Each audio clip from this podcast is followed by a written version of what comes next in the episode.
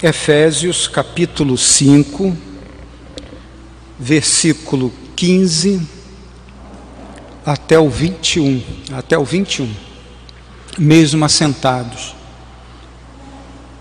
Estarei lendo, os irmãos acompanhem silenciosamente em suas Bíblias. Diz assim a palavra do Senhor: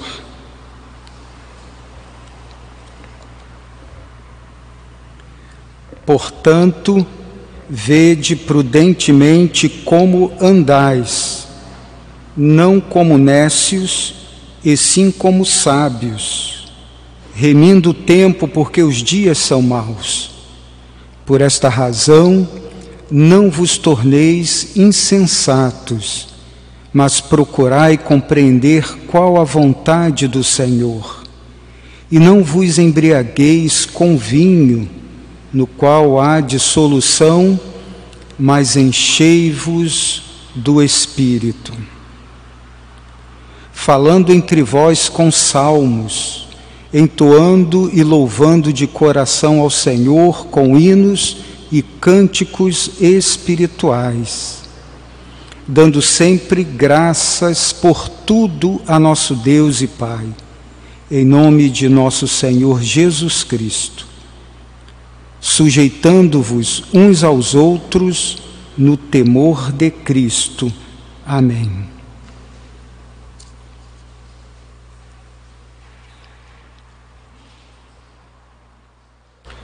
Nós tínhamos feito uma programação para estarmos aqui na igreja, ontem fazendo algumas pinturas, dando um trato, né, fazendo algumas melhorias na igreja, mas tivemos que adiar devido à mudança de tempo, né? Na sexta-feira começou a chuva, sexta-feira, chuva, frio, sábado também chuva e frio, e, e eu falei até, foi na na, na, na sexta-feira, que eu falei pela rádio, né, que a previsão do tempo disse que domingo ia ter sol, né? Aconteceu realmente, né, deu certo, veio o sol hoje. E, e aí foi adiado, nós logo vamos marcar uma data, né? E na nossa região aqui, sempre que chove, né, e aí a gente tem acesso as redes sociais, Facebook, eh, né, os grupos da região, começa o pessoal a filmar o estado da rua, né? Fica alagada, fica difícil de andar, né? Uh, a minha rua também é assim, né? E aí a gente sai do carro, tem que saber onde pisa, né? Então nós vamos andando com muito cuidado para não enfiar o pé numa lama, né? E, e isso exige muita atenção, né? esse período de, de caminhar em dias de chuva, principalmente aqui na nossa região. E eu estou falando sobre esse cuidado no andar porque o nosso texto de hoje nos chama atenção para um cuidado no andar. Não sei se você percebeu, na primeira leitura, a gente sempre faz uma leitura assim corrida, não presta muita atenção. Mas o versículo 15, ele inicia chamando a atenção dos leitores é, para o andar. Versículo 15 diz: Portanto, vede, é, vede prudentemente como andais. É, a, a vida cristã exige um cuidado no andar. É, e essa frase pode ser o tema de hoje. A vida cristã exige um cuidado no andar. Eu acho que seria melhor, em vez de colocar andar, viver né, trocar o andar por viver. Porque a Bíblia ela usa o andar significando o viver, o estilo de vida, o modo que você vive. É? Então, é, o cristão ele é chamado para ter cuidado com o seu modo de vida. É, nós vemos Efésios, essa divisão do apóstolo Paulo, até o capítulo 3, ele trabalhando pesado questões teológicas, doutrinárias, mas a partir do capítulo 4 em diante ele vai para as partes práticas. E é, de como proceder, como se comportar. É, então estamos nessa prática, né, nesse ensino prático da vida. E nós não podemos deixar de fora uma atenção ao versículo 14, nós iniciamos no 15. É, o 15 nos chamando aí atenção para que venhamos ter cuidado com o andar, ou cuidado com o viver. O cristão precisa estar atento quanto a isso, porque se não tiver cuidado, se ele não se policiar quanto ao seu comportamento, ele pode ser confundido como um morto. Por isso o versículo 14 está aí: Desperta tu que dorme. É? Olha o versículo 14.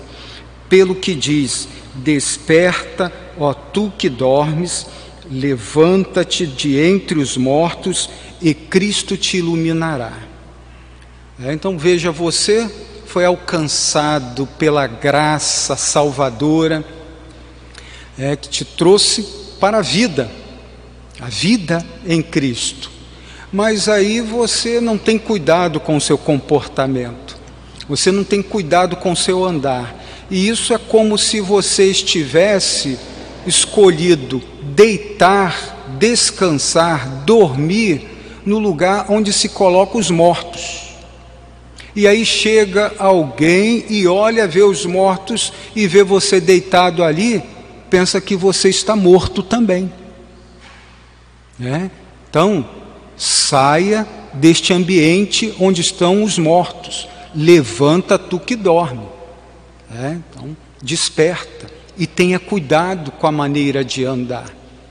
É, tenha cuidado como você vai proceder agora que você foi alcançado pela mão salvadora de Deus. É, esse chamado aqui a ter cuidado com o andar, com o viver, é para pessoas é, que antes viviam como mortos.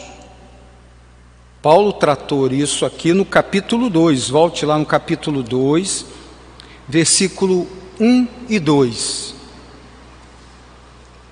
1 e 2, capítulo 2 de Efésios, versículos 1 e 2 diz assim: Ele vos deu vida, estando vós mortos nos vossos delitos e pecado. Então, veja, Ele deu vida, então desperta.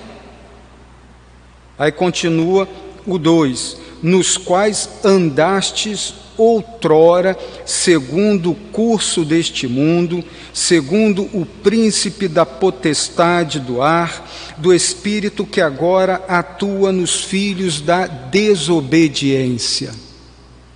Então, está chamando a ter cuidado com o comportamento, com o andar, com o modo de viver, pessoas que não estão mais nessa situação que o apóstolo Paulo apresenta no capítulo 2, de mortos em seus delitos e pecados, mortos para Deus. É. Você foi alcançado pelo Senhor. O Espírito Santo está em você. Você agora está vivo para Deus. Aquilo que o Senhor Jesus Cristo fez lá na cruz do Calvário foi imputado sobre você, foi colocado sobre você. O sangue de Cristo foi colocado sobre a igreja, sobre cada um de nós.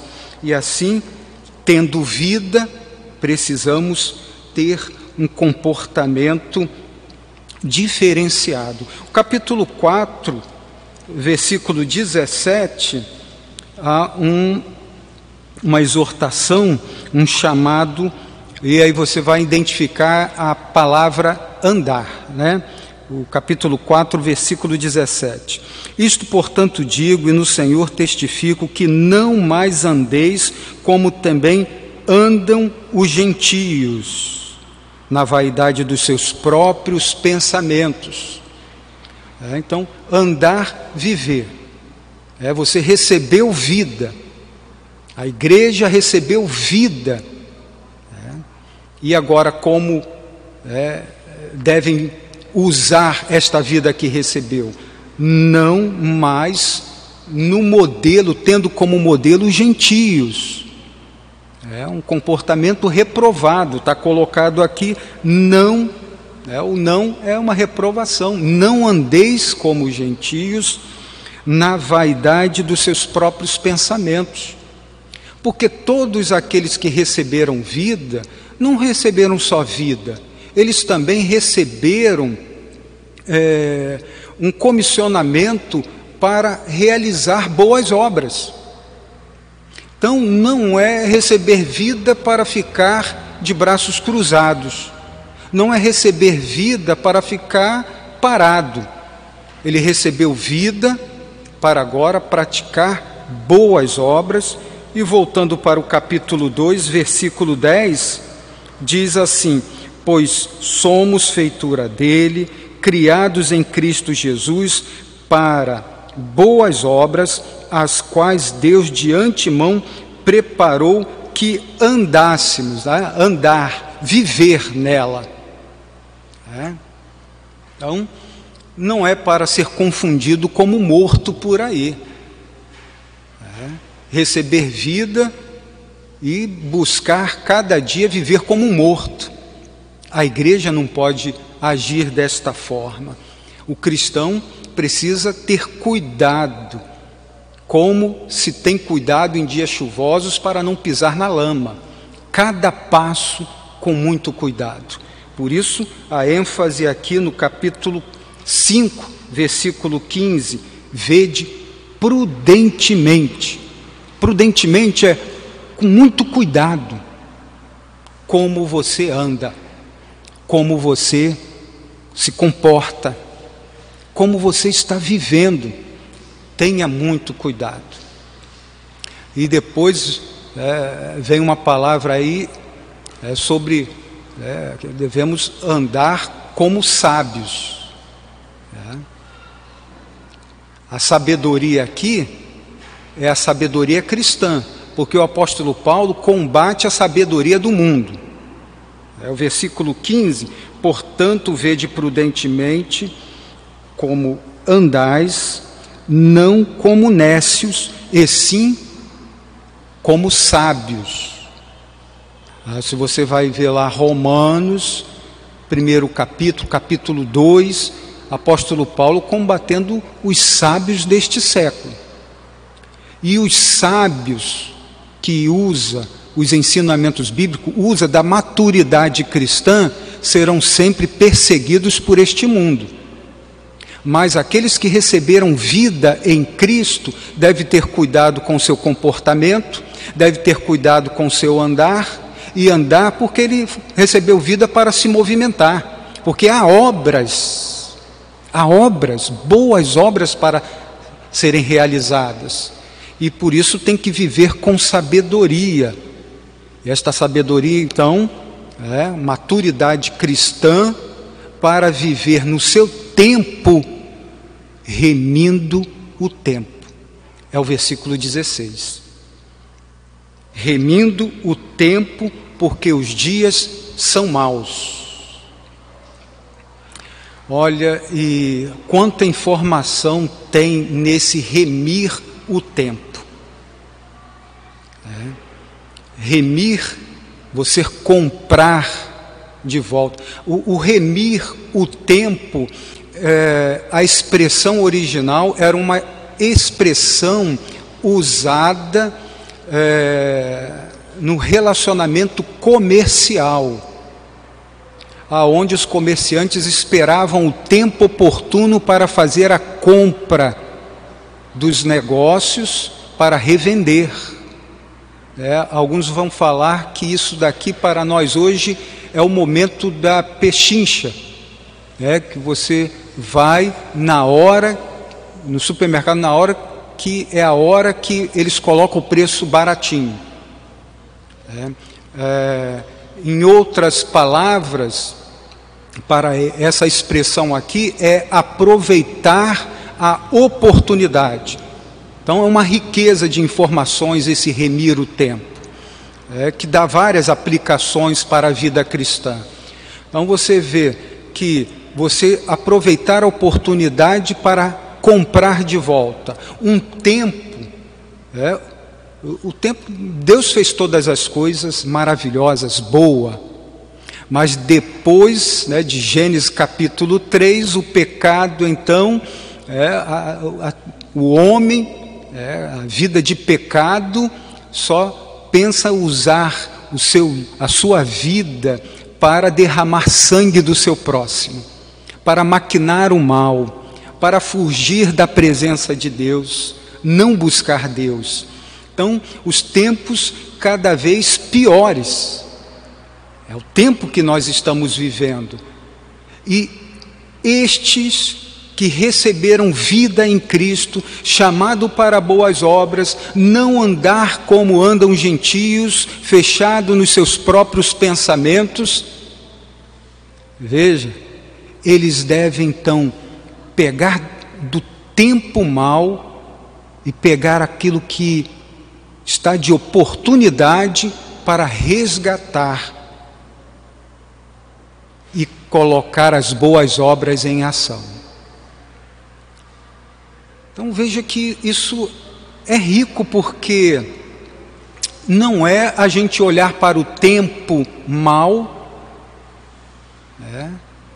tempo em que o pecado vai sendo cada vez mais é, engolindo as pessoas, né? nos assustando. A gente, como pode o ser humano fazer isso com seu pai, o ser humano fazer isso com seus filhos, o ser humano fazer isso com o outro, cada coisa que nós vamos vendo e que tem marcado um tempo muito ruim para nós. Mas estes que receberam vida não são chamados a cruzar os braços e ficar assistindo tudo isso acontecer. Tem que se lançar, aproveitar as oportunidades do tempo para fazer as boas obras. Não é assistir o tempo mal e deixar as coisas acontecer. É. Porque onde estão as boas obras? As boas obras estão para serem realizadas no arraial da fé cristã? As boas obras estão para serem colocadas em prática quando nós estivermos fechados em quatro paredes? nos nossos relacionamentos que muitas das vezes nem dá, porque quanto mais próximo um do outro, né, os relacionamentos vão entrando em choques, né? É remir o tempo, é você estar olhando para o tempo, buscando uma oportunidade para você fazer o bem você fazer a boa obra. É. Então, veja quão importante é a igreja se mexer. Quão importante é a igreja, nesse tempo mal, se levantar de onde estão dormindo os mortos. dormindo os mortos, não, estão colocados mortos. E ali está o cristão dormindo.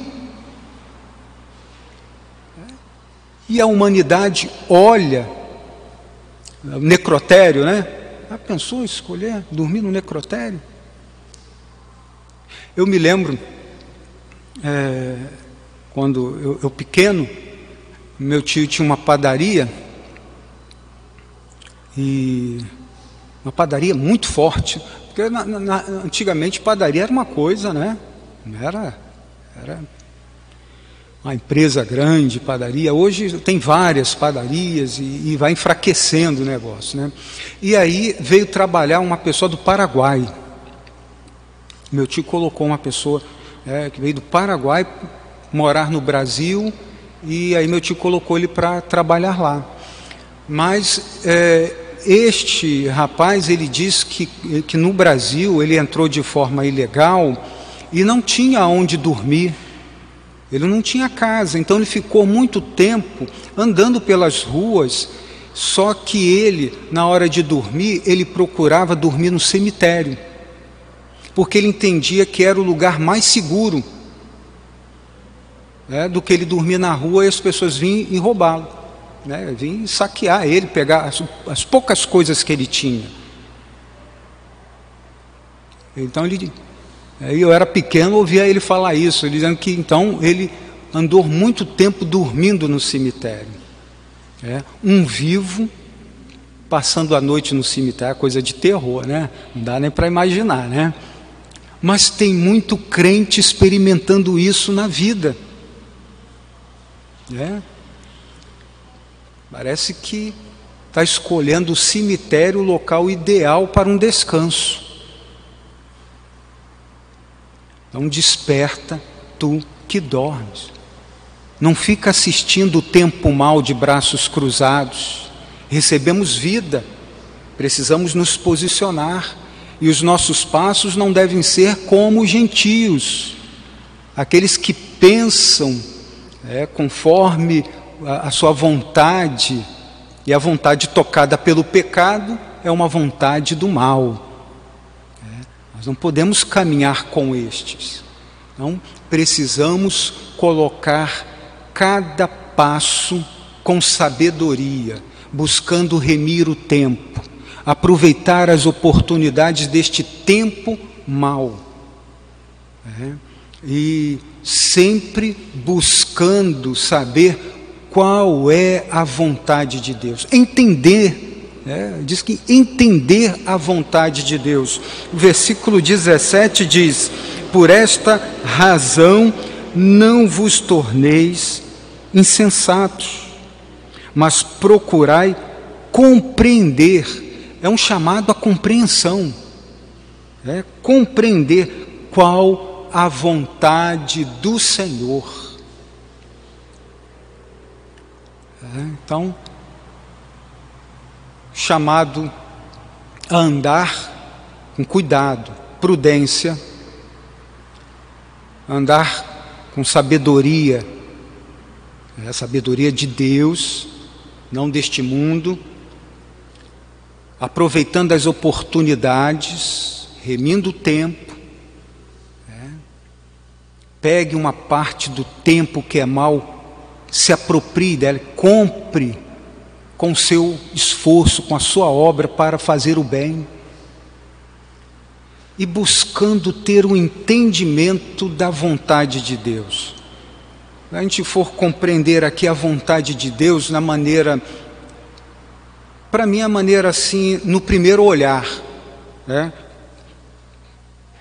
Qual é a vontade de Deus? Se você voltar para o capítulo 4, versículo 25, você pode fazer a leitura aqui falando assim: ó, isso aqui é a vontade de Deus. Né? Você vai dizer, por isso, versículo 25 do capítulo 4 diz assim: Por isso, deixando a mentira, fale cada um a verdade com o seu próprio, com o seu próximo, porque somos membros um dos outros. Irai-vos e não pequeis, não se põe o sol sobre a vossa ira nem deis lugar ao diabo. Aquele que furtava, não furte. É? Então, veja que há, há vários é, colocações aqui para nos ajudar no nosso comportamento, de um ideal. E aí a gente vê a vontade de Deus. Isso é a vontade de Deus. É, mas a gente tem que ir mais além do que isso. É. Porque quando a gente olha para a vontade de Deus, é, aqui no versículo 17, diz: ó, compreender qual a vontade de Deus, e a gente for buscar no, na própria epístola o que, que o apóstolo Paulo fala sobre a vontade de Deus, nós vamos entender que o apóstolo Paulo diz que a vontade de Deus é um mistério. É um mistério, mas um mistério que foi revelado. Voltando para o capítulo 5. Capítulo 5, ou oh, capítulo 1, versículo 9. Efésios 1, versículo 9.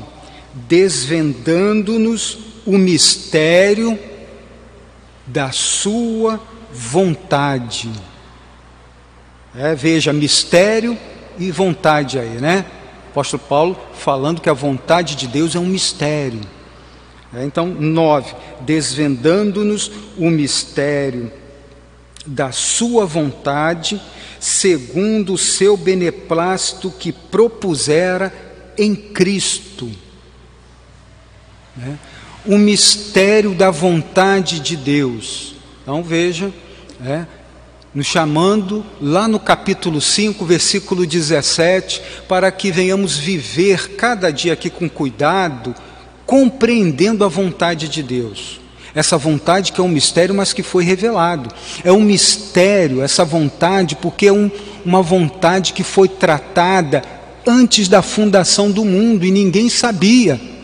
Né? Viemos à existência, como saber? Né? Olha o versículo 5.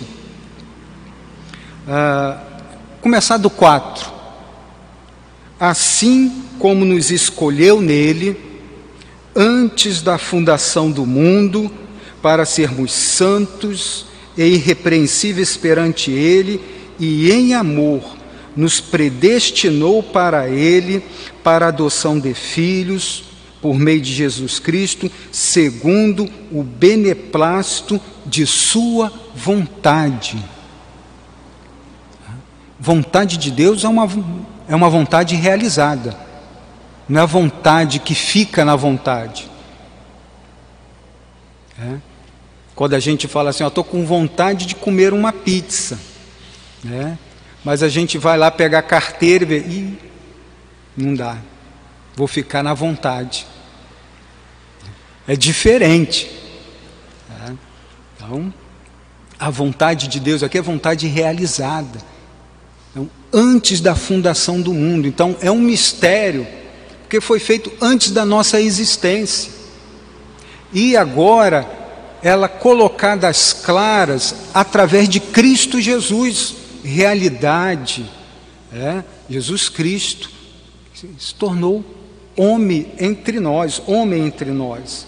É, então, versículo 9: desvendando-nos o mistério da Sua vontade, segundo o seu beneplácito, que propusera em Cristo. Você vê aí o capítulo 2, 11, é, daqui em diante do capítulo 1, é desvendando esse mistério da vontade de Deus, que a vontade de Deus é nos salvar e fazer com cada um dos escolhidos venham viver para a glória de Deus.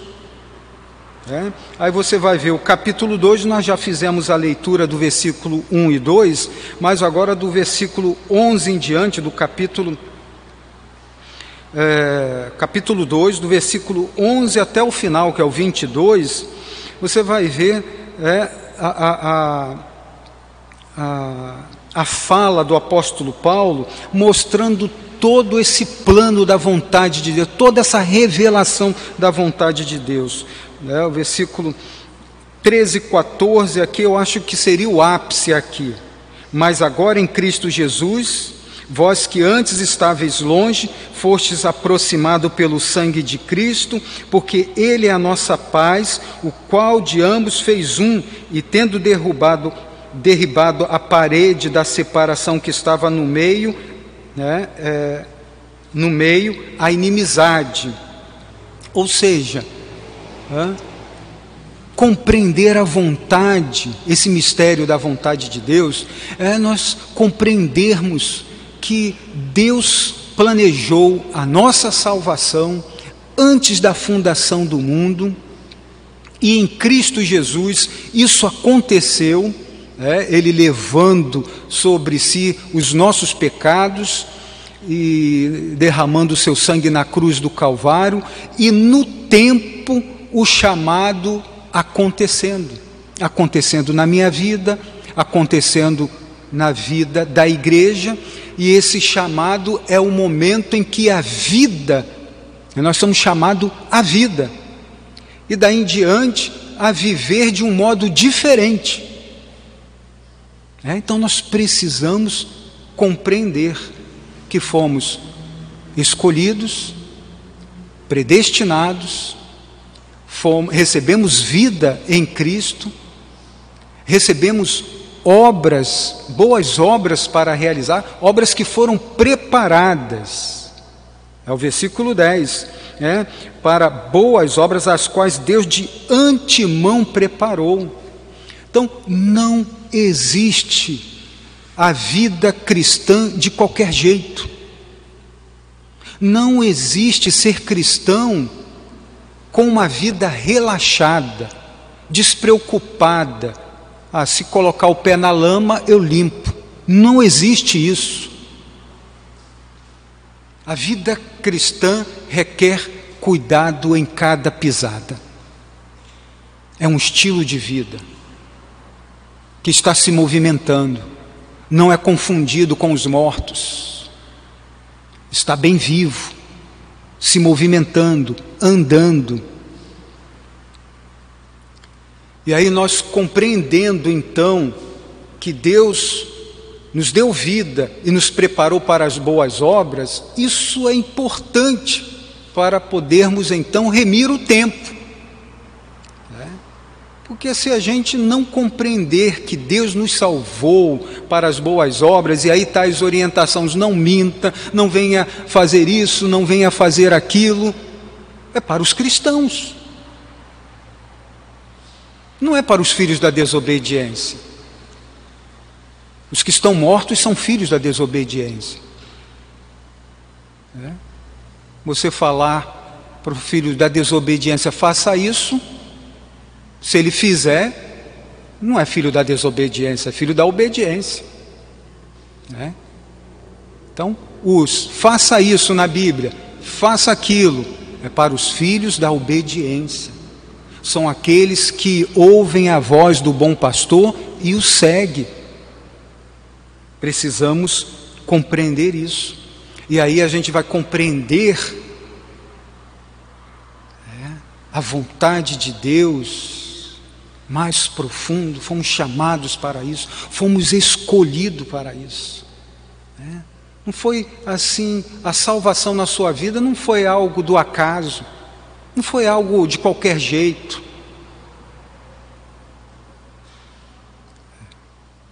Isso foi bem elaborado. Isso foi bem projetado. É o mistério da vontade de Deus. E se a gente se dá a estudar, a colocar os olhos aqui buscando compreender essa vontade de Deus na perspectiva de Efésios, como o apóstolo Paulo coloca aqui, nós vamos falar assim: meu Deus, como eu vou colocar isso em prática na minha vida? Nós vamos falar assim: eu sou muito pequeno para colocar isso que Deus preparou para que eu venha realizar.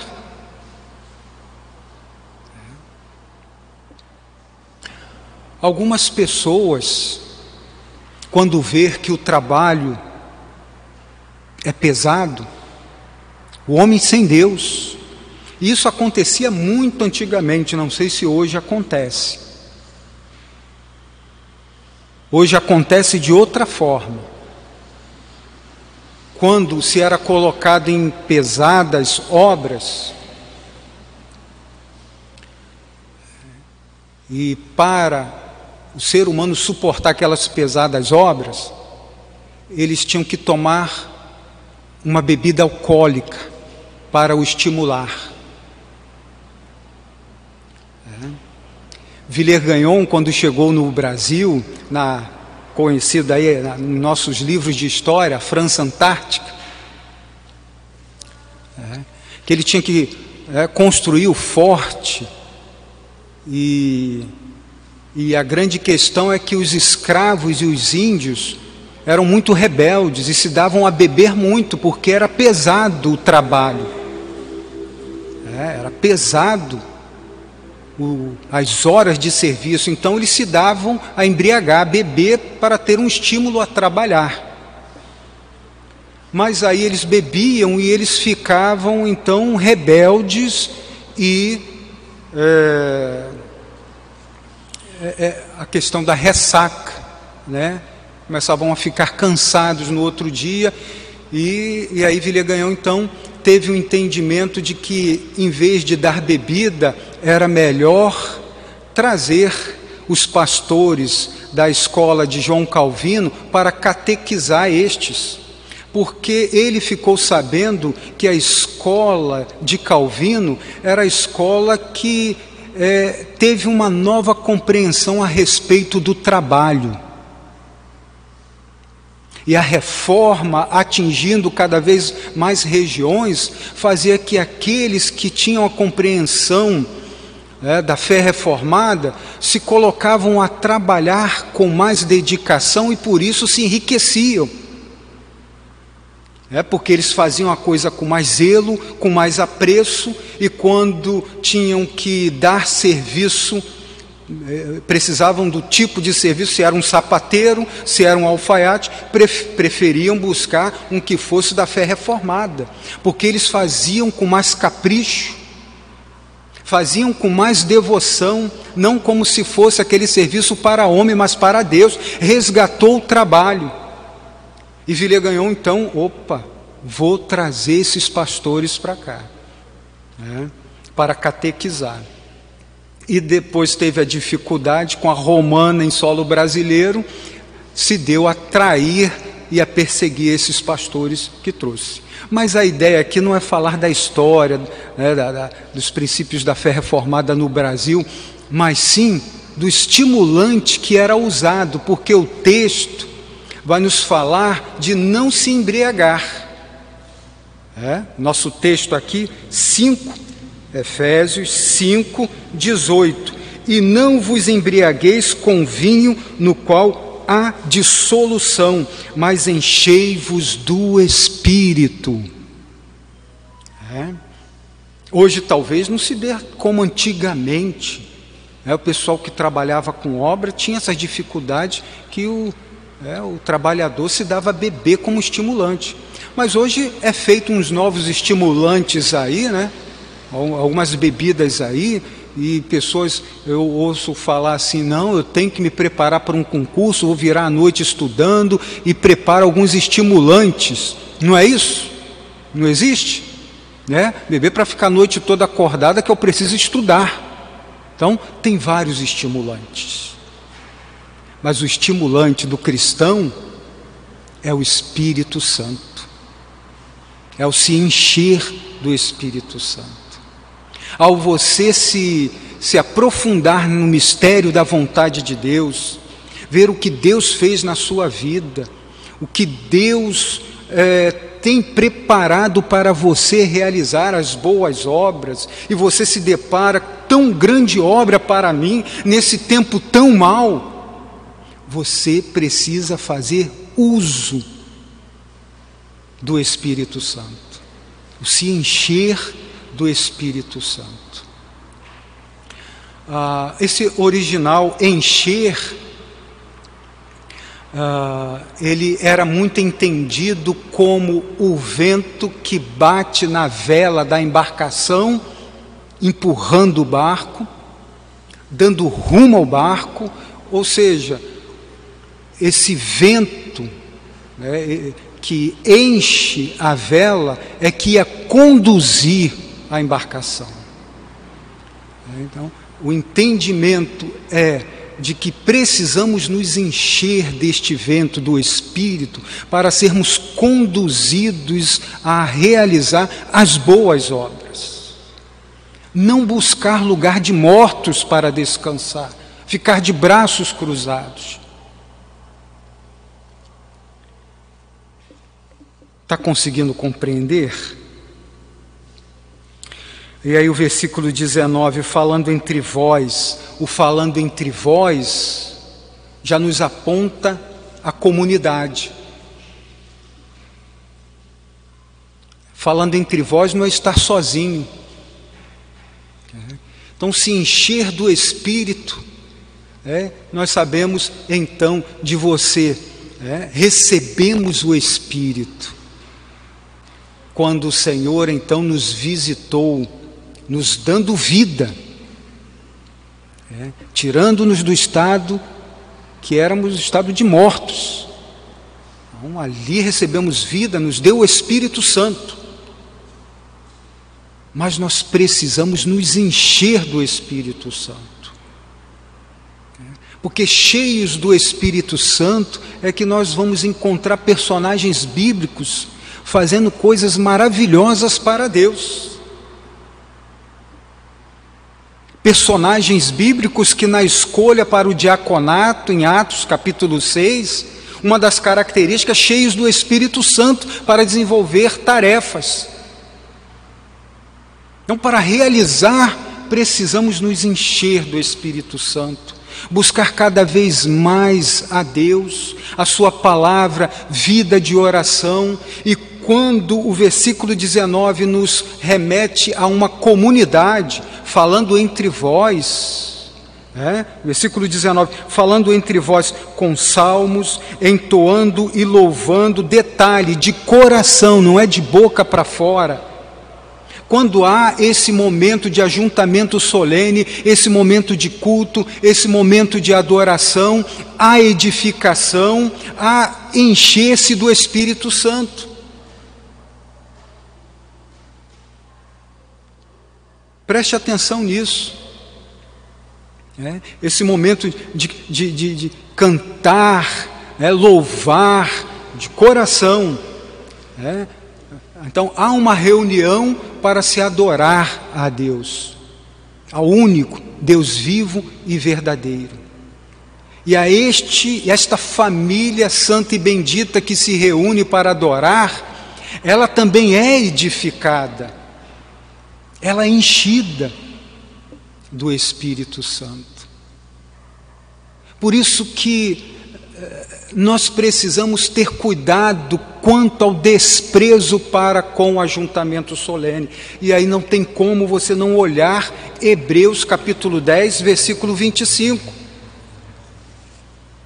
que diz: Não deixemos de congregar-nos como é costume de alguns, antes façamos admoestações e tanto mais quanto vedes que o dia se aproxima.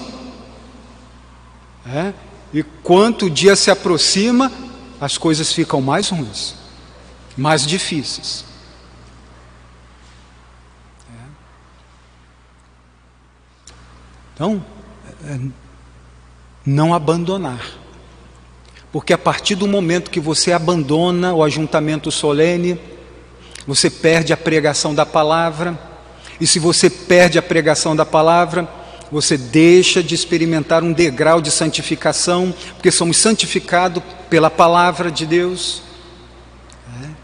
Então, o culto, nesse tempo que nós estamos vivendo, buscando sair de uma pandemia, onde ficamos, nós aqui ficamos um ano sem cultos. É. Para nós nos acomodarmos e ficarmos dentro de casa ouvindo as mensagens, isso é importante. É, no, no ruim, no ruim, é, pelo menos acompanhar ali. Mas se pode estar presente, não abandone, não despreze o ajuntamento solene. Não despreze esse momento de falando entre vós com salmos, entoando e louvando de coração ao Senhor, com hinos e cânticos espirituais. Isso aqui só em ambiente de comunidade. E essa vivência em comunidade, meus irmãos, é importante para o crescimento nosso, porque é aqui mais próximo um do outro que nós vamos ter que exercitar a fé. Né? cristã, crer na palavra de Deus e, e praticar, porque quanto mais próximo do meu irmão, eu vou ter que estar me deparando com a palavra de Deus em amar o meu irmão, não irar, é, não se irar contra o irmão, porque quanto mais próximo os defeitos vão aparecendo, quanto mais próximo há um momento que pisa no nosso pé sem querer, nos machuca. E é o ambiente ideal então para se exercitar o fruto do Espírito, o amor, exercitar o perdão, a longanimidade. Então, você querer ser igreja dentro de casa é muito cômodo, não tem ninguém perto, não tem ninguém para pisar no seu pé, não tem ninguém para te incomodar, mas também não tem crescimento, segundo o que é apontado aqui.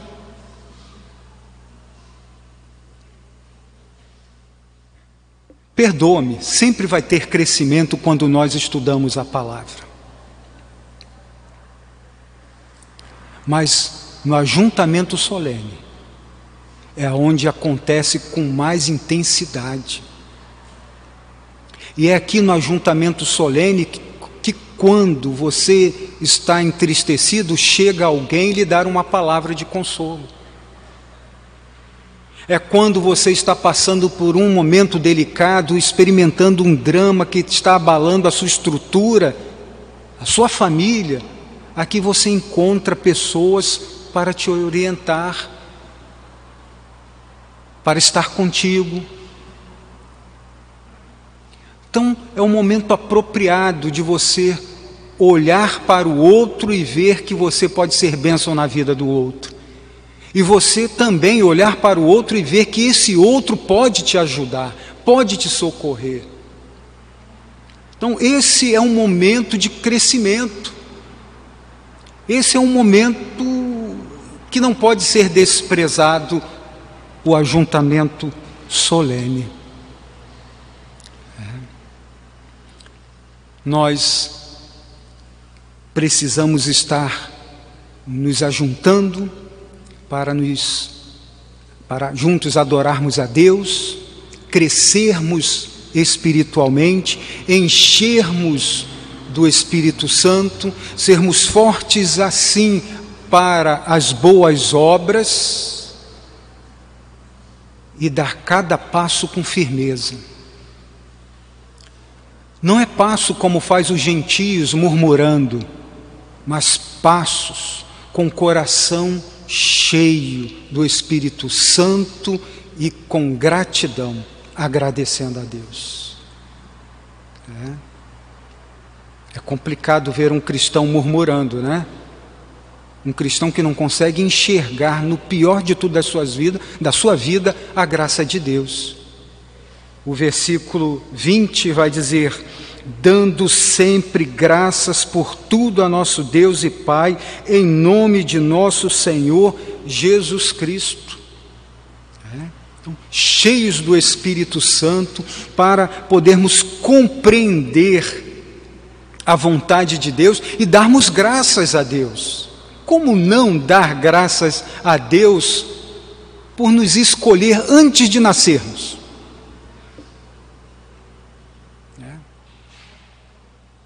antes de nascer. Já estamos no projeto de Deus, estávamos no projeto de Deus. E aí, cheios do Espírito Santo, o nosso relacionamento com o outro vai bem melhor. 21, sujeitando-vos uns aos outros no temor de Cristo, e depois entra o, blo o bloco sobre o lar cristão. É? Então, o encher-se do Espírito Santo e vai embora. É? Quanto a comunidade, viver na comunidade, a sua fé se fortalecer, é o nosso energético, é o Espírito Santo, para que possamos fazer as boas obras, viver num relacionamento com o nosso próximo e também voltar para casa e sermos bênção em casa, na nossa família. É o bloco do 22 em diante. É.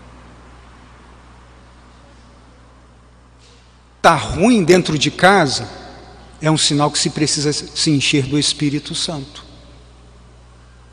E não tem como se encher do Espírito Santo na igreja e agir em casa como estivesse vazio do Espírito Santo. Não tem como estar na igreja com os irmãos em comunidade se enchendo do Espírito Santo e em casa sendo uma encrenca.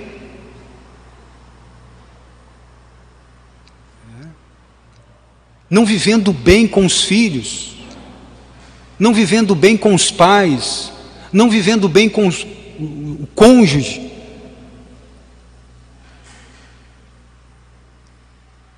Então veja que família é importante para a fé. E você olhar a família sem a perspectiva de integrantes desta família sem ser cheios do Espírito Santo é uma coisa. É olhar para as famílias que a televisão nos apresenta, que os jornais e noticiário nos apresentam. Famílias desfaceladas, vivendo dramas horríveis, em lutas, em dificuldades, brigas. Mas o nosso olhar é para famílias cheias do Espírito Santo, onde há bom relacionamento, onde há alegria, onde há paz. Ainda que tenha conflitos, se experimenta a paz. Há dificuldades no trato com os filhos, os filhos vão crescendo, interagindo na escola com outras pessoas, vindo com um comportamento diferente, isso vai nos criando certos conflitos, mas nós temos o nosso porto seguro. Nós temos Deus, nós temos a quem recorrer, nós temos o Senhor. Mas para nós não embarcarmos em uma confusão usando a mesma arma que o mundo usa na família, nós precisamos nos encher do Espírito Santo. Que Deus nos ajude a compreender o texto sagrado, nos fazendo a compreender que nós não fomos chamados para ficar dormindo junto com os mortos. Fomos chamados para viver e viver com cuidado, cada passo, cada comportamento. Um viver que não é de braços cruzados, é um viver atento para o nosso tempo, aguardando o momento oportuno para o toque da redenção. Redimir o tempo e atuar nesse tempo com boas obras. Vamos nos colocar de pé.